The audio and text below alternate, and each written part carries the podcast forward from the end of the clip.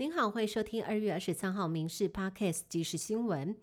有关金融东岸广场产权争议延烧，上午市长谢国良强调有重大宣布，让外界认为产权争议有最新发展。没有想到记者会上，谢国良只强调自己没有吸毒，还要日前指控他吸毒的内政部长林佑昌二十四小时之内要道歉，否则就要采取法律行动。至于广场争议，只字未提。对此，Net 也同步召开记者会，想要等谢国良说明之后再马上回应。没有想到谢国良没有多做说明，让 Net 不满，呛瞎谢国良一再模糊焦点，不敢面对违法接管的行为。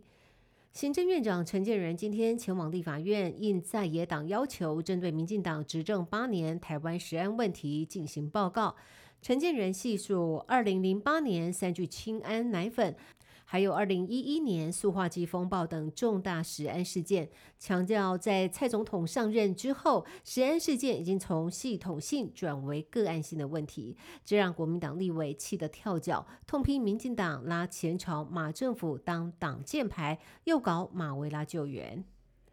台中市政府瘦肉精风波延烧，民众党主席柯文哲质疑说：“不用想也知道，就是实验室污染。”被解读是在错卢秀燕锐气，但是台中市卫生局长跳出来反驳，不认同柯文哲讲的话，还呛说这不是科学的说法。对此，柯文哲今天说，现在是中央跟地方在斗。立法院台美国会议员联谊会成立，除了由立委王定宇、柯志恩担任会长之外，还特别邀来副总统当选人肖美琴前来与会。肖美琴也喊话，要用团结美国各界支持台湾的力量，让台美之间关系能够越来越强，不被任何政治干扰所影响。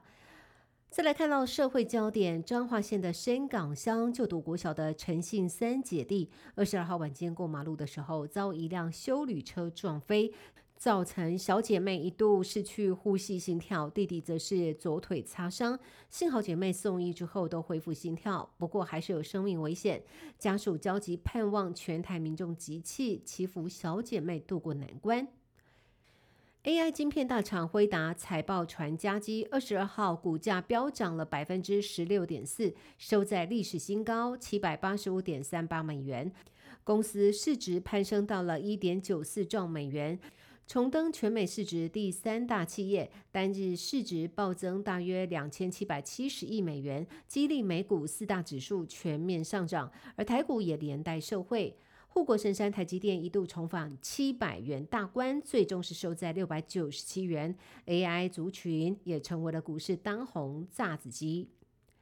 疾管署在今天宣布，因应春节之后流感疫苗打气下降，但是疫情仍然呈现上升的趋势。为了发挥疫苗最大的效益，并且带动长者打气，从三月五号起，剩余大约七万多剂的公费流感疫苗将会扩大提供全国六个月以上还没有接种的民众接种，一直到用完为止。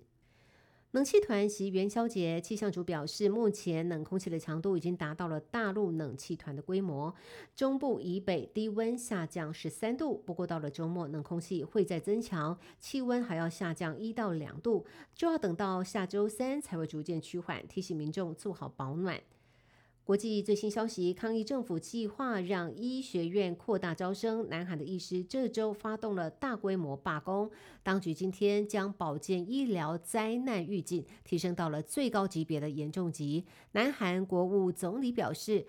公立医院将延长工时，以应对医疗系统最近增加的压力。参与抗议的医师则说，真正的问题在于薪资和工作条件，而不是医师人数。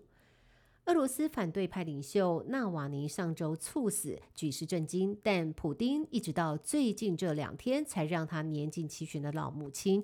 用极隐秘的方式见到儿子的尸首，甚至要逼迫老太太同意秘密下葬。另外，当局还把迫害的目标扩大到了纳瓦尼的家人，他的弟弟就因为不明罪名上了通缉名单。